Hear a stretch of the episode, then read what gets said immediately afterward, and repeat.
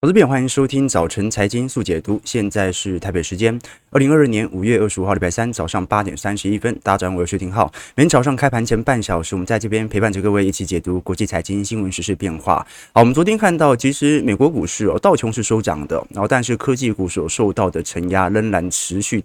在放大啊！虽然昨天十年期美债殖利率已经开始有所走跌哦，所以似乎并不是来自于联准会的紧缩政策所导致科技股的走跌，而是昨天呢哦，由于单一个股所形成的恐慌性的卖压哦。昨天值得关注的哦，是一档社交软体股哦，叫 Snap 哦，Snap 在昨天崩跌了四十三个 percent 哦，主要原因哦，就是因为基本上哦，这档股票已经创了史上最惨的，基本上单一季度的盈利。的增长力度哦，那这家公司在未来几个季度的财测当中哦，其实也宣告了即将要减少招聘，以在年底前哦成功的控制成本，避免它的获利的下降幅度过大。呃，我们都很清楚哦，过去我们跟各位简介过，其实如果以全美国的社交平台来做观察的话，最多用户的目前为止还是 Facebook，好，再来就是 IG。然后是 Twitter，最后才是 Snapchat。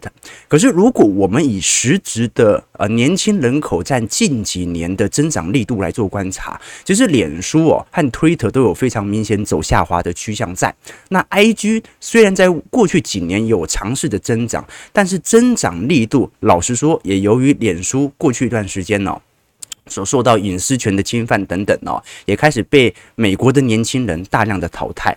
所以我们看到这张图表哦，分别是从二零一五年到二零一九年呐，在呃全美国最年轻的族群使用比例的一个变化。我们看到。脸书和 Twitter 几乎没有什么年轻人在用了。现在脸书只是一个啊公开的品牌的宣传工具哦，或者聊一些比较时事啊、政治上的议题啊。那 Twitter 也是哦。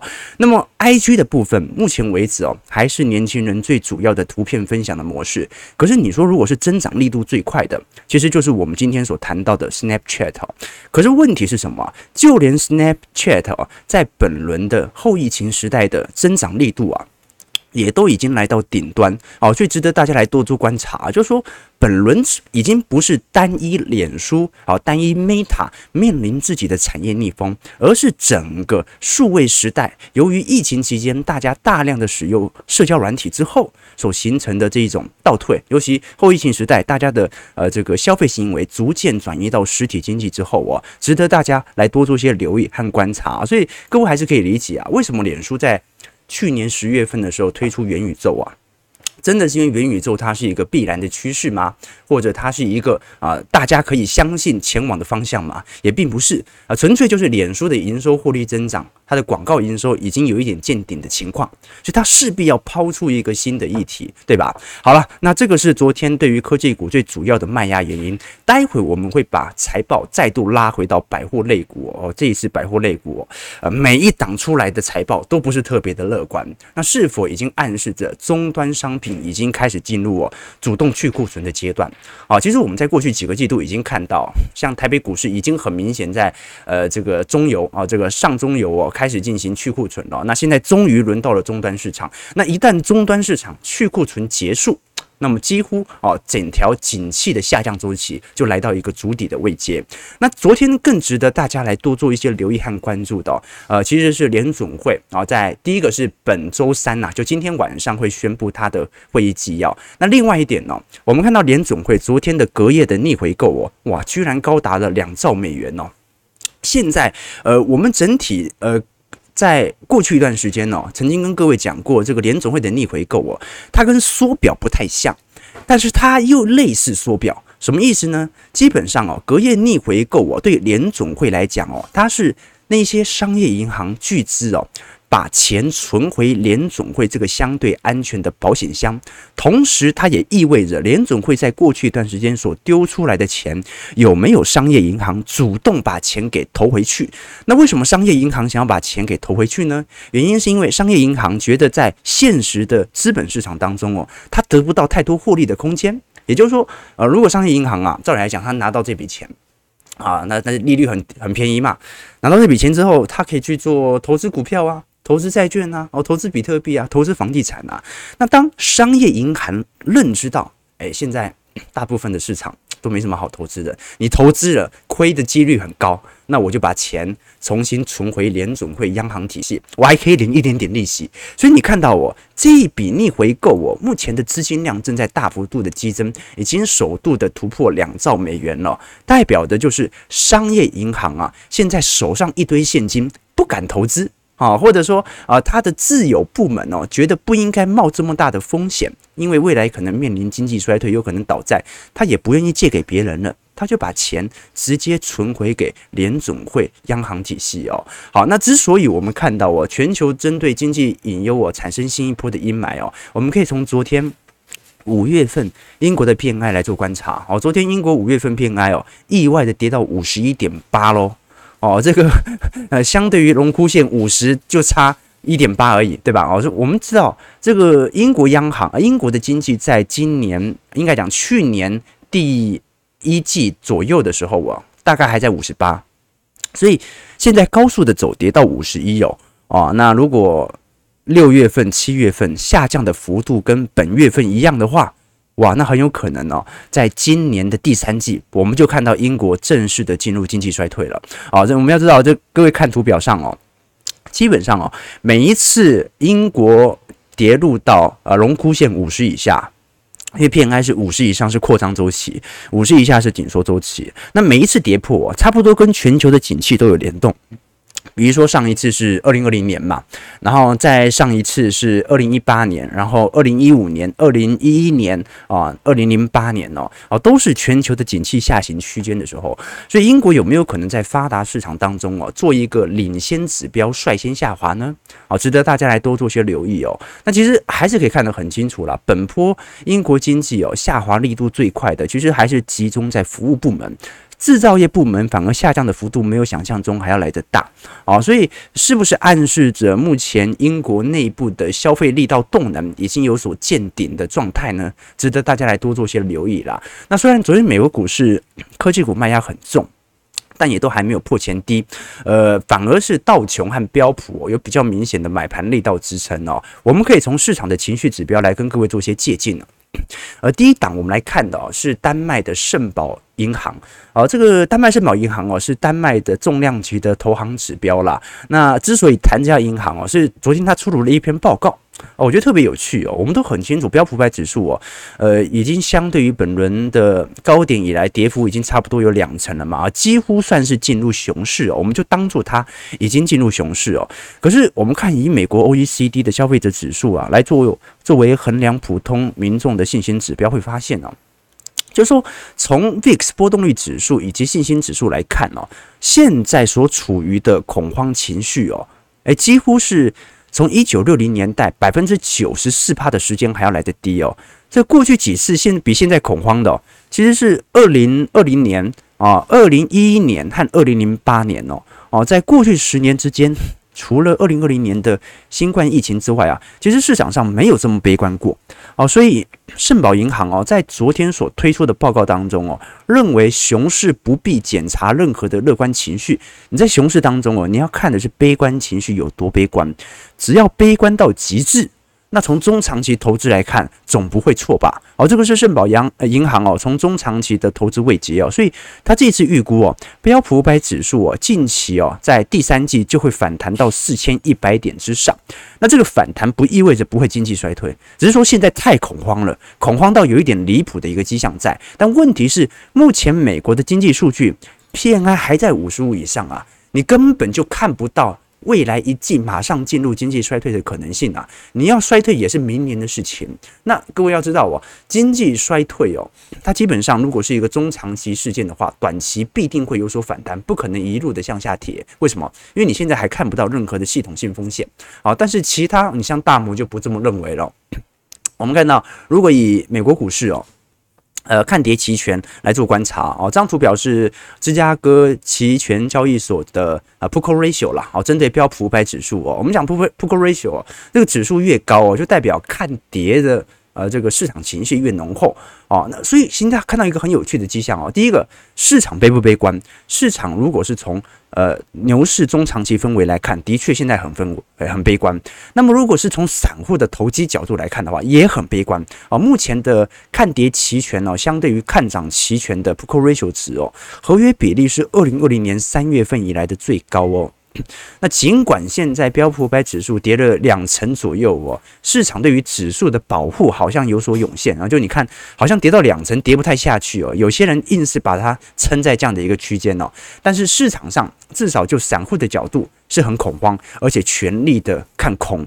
但是，但是啊，昨天高盛啊，我们待会会跟各位分析一下高盛所出炉的报告，就很有趣了哦。其实我们看到，如果是从高盛的呃所做的观察，这一轮哦，对冲基金哦，相对于中长期的看法，反而非常有趣哦。因为目前哦。整个对冲基金在今年的表现呢，几乎是一九三零年代以来史上最差劲的表现。高盛认为哦，如果因为对冲基金哦，很多都是私募了，哦，就是说它不限于市场上的景气的系统单的承压，什么意思呢？就是。大家要这样想，我们一般买的基金和买的 ETF 哦，如果股市再跌哦，那通常散户就想要赎回嘛，哦，所以就算那个基金经理人呢，他很聪明，他知道现在基期很低的，他想要买股票，他都没办法买，因为散户把你的基金给赎回了嘛，啊，那你根本没钱可以买哦。但私募或者对冲不一样，它往往是长年期的私人资金部位，所以呢，那那都是一些哦那个超级的大富豪的这些资金哦，他们愿意哦。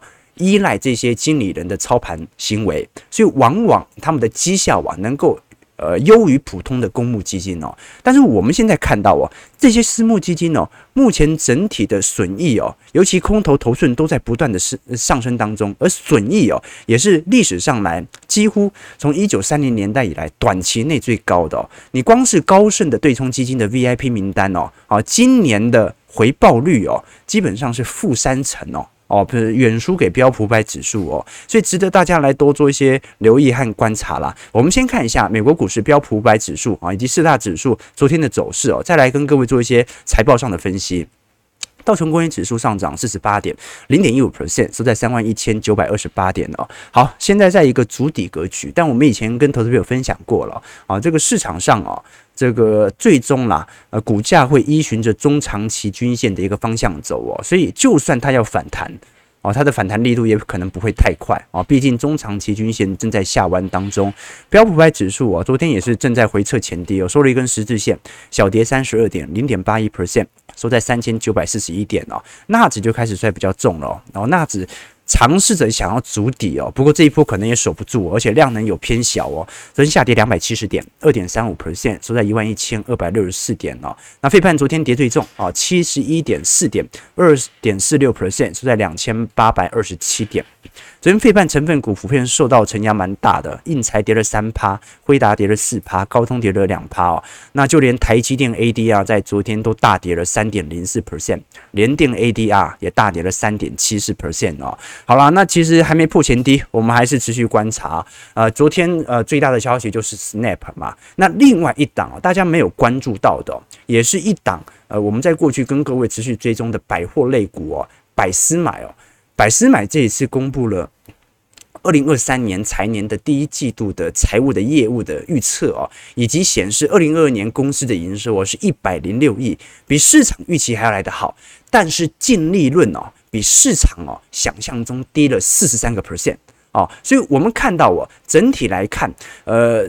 这一档股票在昨天也是呈现高幅度的一个重跌哦，原因很简单啊，就是说如果百货类股自己本身也在进行大幅度的去库存的话，那就代表着市场上的终端市场消费者真的不买了啊。以前我们看到的就是那些半导体厂啊啊，似乎有一点去库存的状况开始发生啊，尤其是说做一些电子零组件的啊，啊这个消费品的啦，过去囤的货囤太多了，现在卖不掉。哎，结果结果现在已经开始传导到零售部门了。那如果传导到零售部门呢，我们几乎可以肯定哦，现在就是全球正式进入的主动去库存的阶段，也就是正式的进入啊主跌段啊。那景气本来就会有三到四年正常的库存所谓的周期啊。现在不管是沃尔玛还是我们过去所提到的目标百货等等哦，都在面临这样的一个状态。那我们过去曾经跟各位分享过。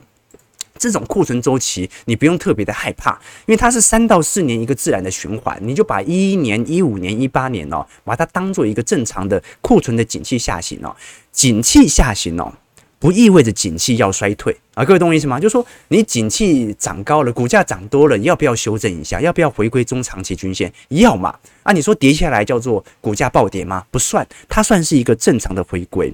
所以哦，现在。全球的商品呢，正在进入主动去库存阶段，也就是新订单和产品它的现在的存货同时往下掉，就是厂商也没接到订单了，因为需求不强嘛。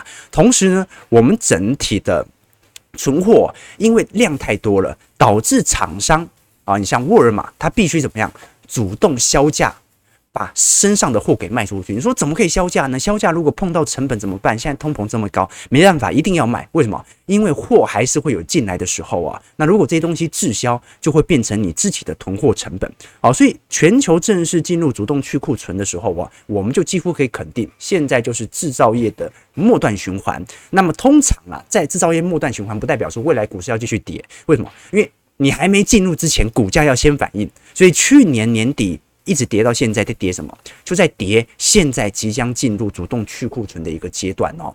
啊，其实讲到去库存哦，就就让我想到，昨天我请我们小编去帮我拿股东纪念品嘛。哦，大家大家看嘛。昨天啊，昨天我这我们请小编帮我去拿这个中信金的纪念品哦。啊，这个叫什么？叫智能肩颈舒缓仪。我一开始以为是按摩的，后来我发现哦，它是专门拿来垫脖子的哦。就它这边有两个。垫片，那这个垫片呢，两个金属片呢，它会发电，就是你把它这样子哦套在脖子上哦哦，那试用一下，你就会发现啊，这脖子后面在电。不过我老实说，我昨天用了一个下午哦，我想说是不是我的脖子太僵硬了啊，啊？完全没 feel，就开到最大也没什么 feel 哦。后来我请我们小编试用一下嘛，哦，然后实际他试用了一个下午，我们两个的结论就是哦哦，这个东西对于人类的社会毫无进步。为什么会有这个东西呀？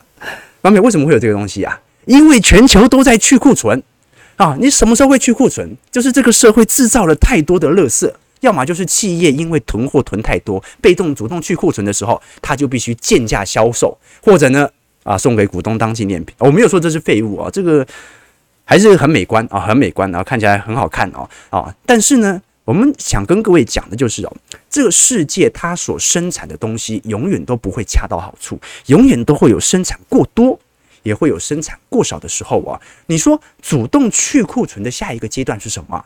就是被动加库存。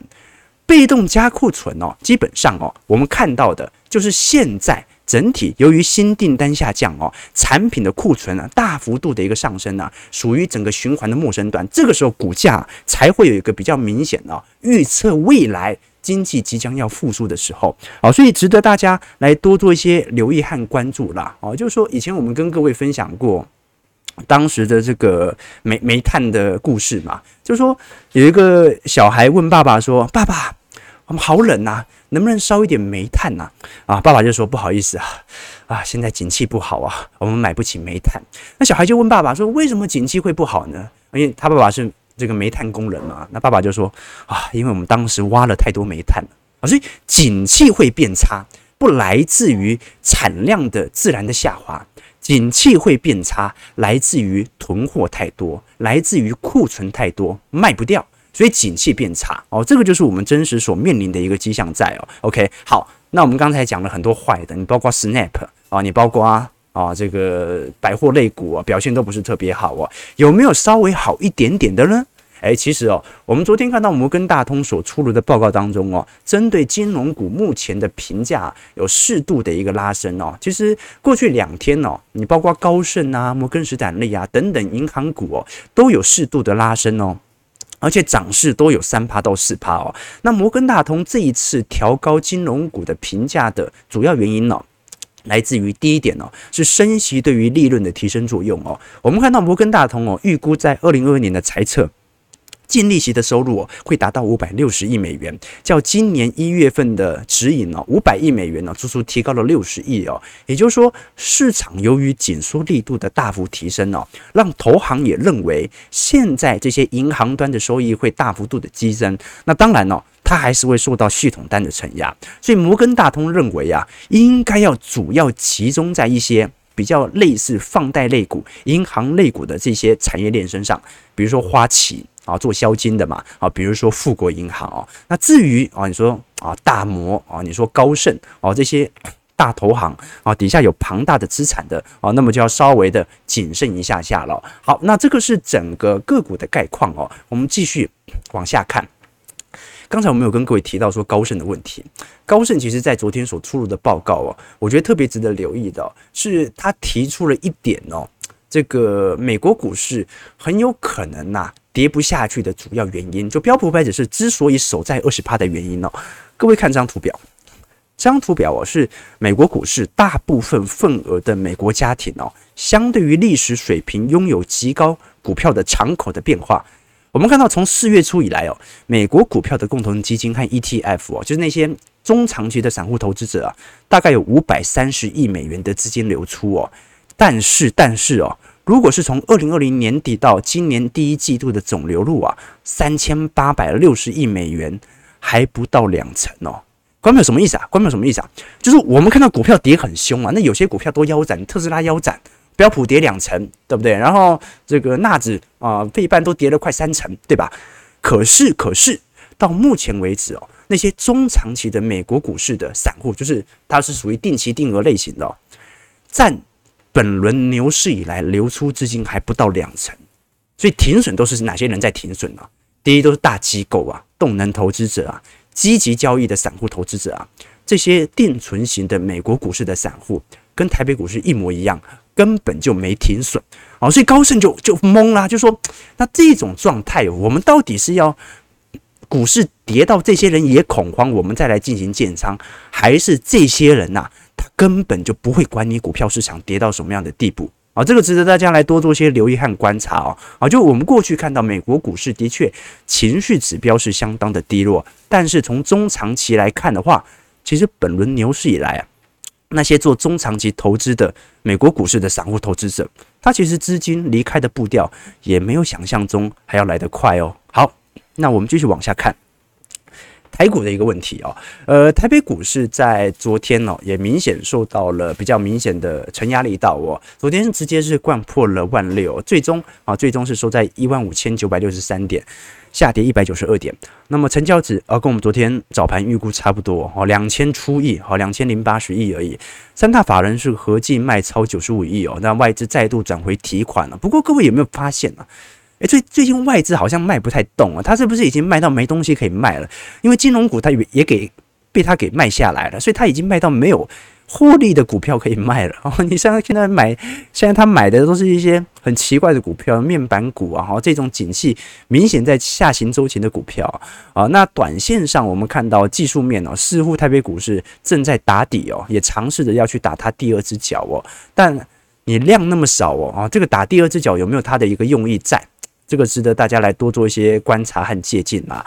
我们观察到台北股市在二一年的现金股利哦，有二点三五兆哦，所以你看台北股市今年从万八哦一路跌到现在万六万五哦，现金股利殖利率已经冲到四点五趴了。哦，就是说，如果没有意外的话，你买整个全值型的 ETF，殖利率在今年哦。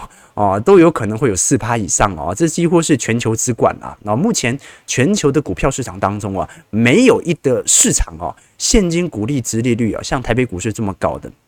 你像就连今年哦，这个做 IC 设计的，也受到中国景气下行影响最大的联发科哦，联发科今年发七十三块嘛，殖利率都有八点六 percent 哦。那你说，当然明年获利不好，那现在发的高有什么意义？殖利率明年也不会。多高嘛。但是现在台北股市哦，企业的殖利率超过八趴的，就有一百多档哦哦。你现在看什么华硕啊、奇邦啊、南茂啊、润泰新啊啊，在过去哦，这殖利率也没有亮眼到特别离谱的这些股票啊，殖利率突然就开始飙高了。那当然，它的殖利率飙高哦，很多时候是股价跌得太快哦，所以各位还是要以过去历年的配息来做观察啦。但是我觉得值得观察的一件事情是，如果投资朋友哦。对于美国股市哦，近期有准备要进行投入或者有相关进行建仓的话，呃，我们在过去一段时间，老实说啊，呃，在去年一整年，其实都是建议各位进行美元资产的兑换哦。那今年呢，其实浩哥也一直在等美元回档的时候，因为今年几乎很难换。那个飙的速度太快了，你每次以为它会回档，结果没回几天，马上又上去了。哦，所以现在你看到呃这个台币哦开始走升哦，跌回月线的时候啊。哦，是不是可以开始考虑呃兑换一些美元？我觉得值得观察了。哦，就是说呃你有中长期的需求，你看美元升值哦，它也不可能跌回当时的这个一月元月份以前嘛。哦，所以可以考虑一下啊。你看到台币近期哦比较有明显的走升力道哦，值得大家来多做些关注了。好了，那我们刚才聊的是美国股市的散户、中长期投资者和短期的一个变化。那我们看一下台北股市整体情绪面的变化。可以从四月份的证券划拨存款余额来做观察。呃，我们都很清楚，我们在股票市场当中哦，呃，要买股票，你必须用证券户里面的存款余额来做购买嘛。啊，那如果你是 呃这个呃一般的储户的话，你就要把资金移到啊这个账户才能购买。但是四月份的证券划拨存款余额啊，根据央行的公布哦，是大幅下滑了九百四十五亿哦。哦，这个是二零一零年六月份以来近十二年的最大的减幅哦。那你包括 M1B、M2 哦，都有陆续开始增率下缓的一个趋向在哦。所以是不是意味着台北股市自然人的证券的投资额啊，在今年呐、有明显的下滑的一个现象在？好，这个值得大家来多做一些留意和观察啊，就是因为台北股市到目前为止整体的经济表现哦，还不是特别的差劲，所以现在存款证券库里面的余额变小，很有可能不是因为景气不好造成，因为台北股市老实说现在景气没有很差哦，那很有可能就是不愿意再进行投资，或者。之前资金投得太快，已经投光了啊，这都有可能会发生哦，所以值得大家来多做一些留意和观察啦。那一样，我们聊一下昨天啊台股昨天所发布的几个法说，呃，我们看到昨天其外资卖最凶的，一样还是金融股哦。所以为什么外资近期卖压的呃力度开始变小？因为卖到没东西可卖了，就连它唯一有获利的金融股都已经卖光了，都已经卖下来了哦。昨天卖最多的哦，金融股开发金四点八万张。哦，星光金也卖了二点四万张，元大金二点三万张，国泰金一点三万张啊，中信金、富邦金呢也各卖超过九千五百张哦。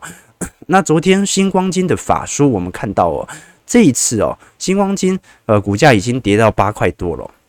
那新售这一次有增资三亿美元呐，大概新台币是九十二点三亿哦，但净值比哦是否还能够保持在三趴以上，就值得观察了。因为我们都知道嘛，哈，这个新光金其实中长期水位哦，它保持都是在面值左右的价格上下做震荡啦。那这次很惨哦，我们看到。呃，新光金在第一季的合并税后纯益哦是三十四点八亿，年减率六十三趴哦，EPS 仅仅只有零点二四块哦，所以这一次呃，作为也有大部分的呃银行端所进行的资产的营收的表现哦，其实新光金这次在第一季的财报算是十分差劲哦哦，因为第一季的表现哦，其实美国股市哦虽然有跌。